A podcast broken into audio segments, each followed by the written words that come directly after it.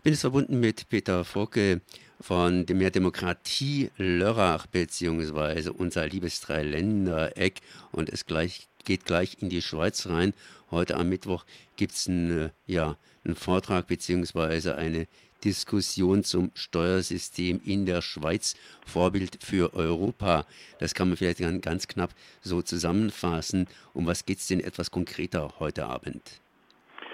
Ja, also Ausgangspunkt für die Veranstaltung war die Anfrage von European Democracy Lab aus Berlin, äh, die letztes Jahr äh, im Balcony Project, das auch in Lörrach war, äh, symbolisch die Europäische Republik ausgerufen haben.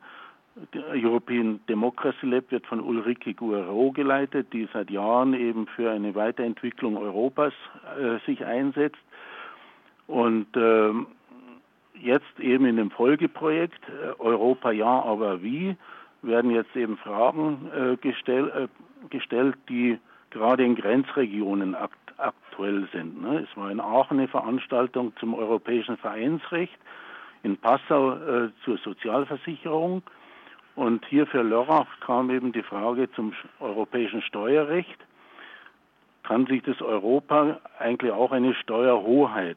Und äh, die Forderung besteht ja auch gerade von Frankreich, dass mehr Gelder aus den Mitgliedsländern äh, bereitgestellt werden, auch für Finanzausgleich für wirtschaftlich schwächere äh, Länder in Europa. Und äh, in Deutschland wird es gerne mit Transferunion belegt. Und es wäre letztendlich eine Möglichkeit, über Steuern, die in Europa erhoben werden, dann eben Ausgleich, finanziellen Ausgleich zu schaffen. Und da wird Professor Jarras wird äh, eben dazu äh, Stellung nehmen, wie die Sache in Europa ist. Und die Schweiz ist ein bisschen einfach als Modell. Wir wollen nicht die Schweiz groß als äh, Vorbild hinstellen. Die Schweizer haben momentan mit der EU selbst zu kämpfen im Rahmen, äh, Rahmen des Rahmenvertrags.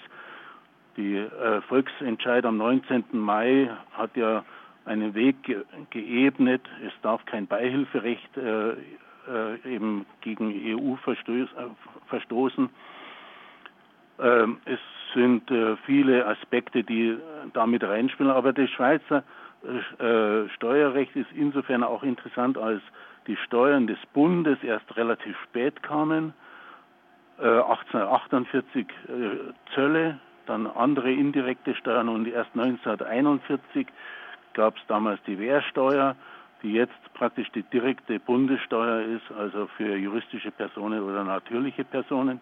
Und auch die Mehrwertsteuer wurde erst 1941 eingeführt, um dann eben auch äh, ein Finanzausgleich, ein stabiles System zu erstellen. Und das funktioniert in der Schweiz eigentlich sehr gut, äh, dass hier die Ausgleichsmechanismen sowohl vertikal wie auch horizontal funktionieren. Das heißt, die reichen Kantone Schwyz und Zug zahlen äh, eben horizontal wie früher im Länderausgleich an die ärmeren Kantone, aber der Bund zahlt etwa die doppelte Summe eben auch hier in diesem Finanzausgleich. Und das ist ein sehr gutes System, dass, äh, sodass die Schweiz auch in Krisen, die in manchen Regionen sind, hier solidarisch letztendlich wieder rauskommen kann. Und äh, das ist auch de, das Ziel des äh, Systems, hier eine Stabilität innerhalb äh, des, der Eidgenossenschaft äh, zu finden. Ja, Ob sowas in Europa mal zu erreichen ist, weiß ich nicht, aber es wäre mal zumindest ansatzweise wichtig, dass man da auch Möglichkeiten hat. Ja, das hört sich erstmal sehr gut alles an, wobei ich allerdings bei den Daten hier 1941 etwas geschluckt habe. Das war ja praktisch äh, mitten in der Umzingelung, sprich die Schweiz äh, von einer braunen Soße umzingelt ja, und genau. darauf reagieren müssen.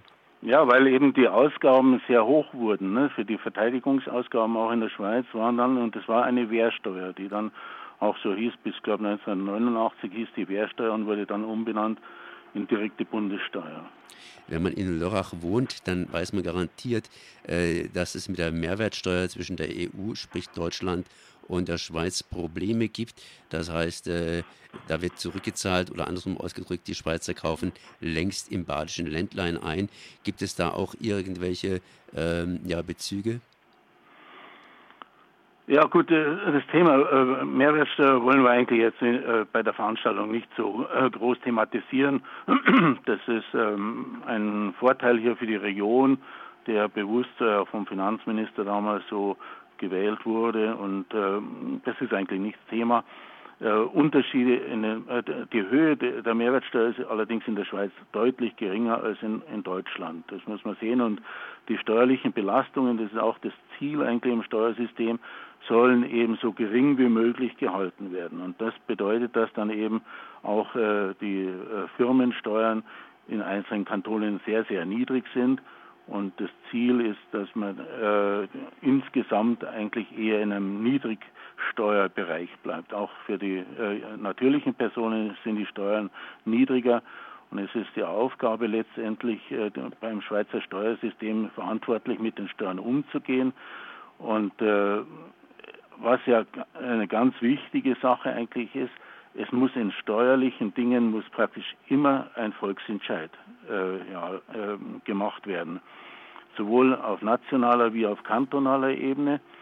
Und es waren am 19. Mai zwei kantonale Abstimmungen, eine in Genf, eine in Solothurn, die beide die Senkung der Firmensteuern vorgesehen haben. In Genf wurde ab, angenommen, in Solothurn knapp abgelehnt, aber man wird dann eben äh, nochmal Vorstoß machen, nochmal Argumente sammeln. Also es dauert alles ein bisschen länger dadurch, aber es hat den Vorteil, dass die Bevölkerung letztendlich hier nicht irgendwie etwas aufgezogen bekommt, sondern dass sie äh, letztendlich selbst darüber entscheiden kann. Wenn man jetzt allerdings unterschiedliche Steuersätze hat, dann heißt das natürlich auch für die Firmen, dass man da unter Umständen investiert, wo man weniger Steuern zu zahlen hat.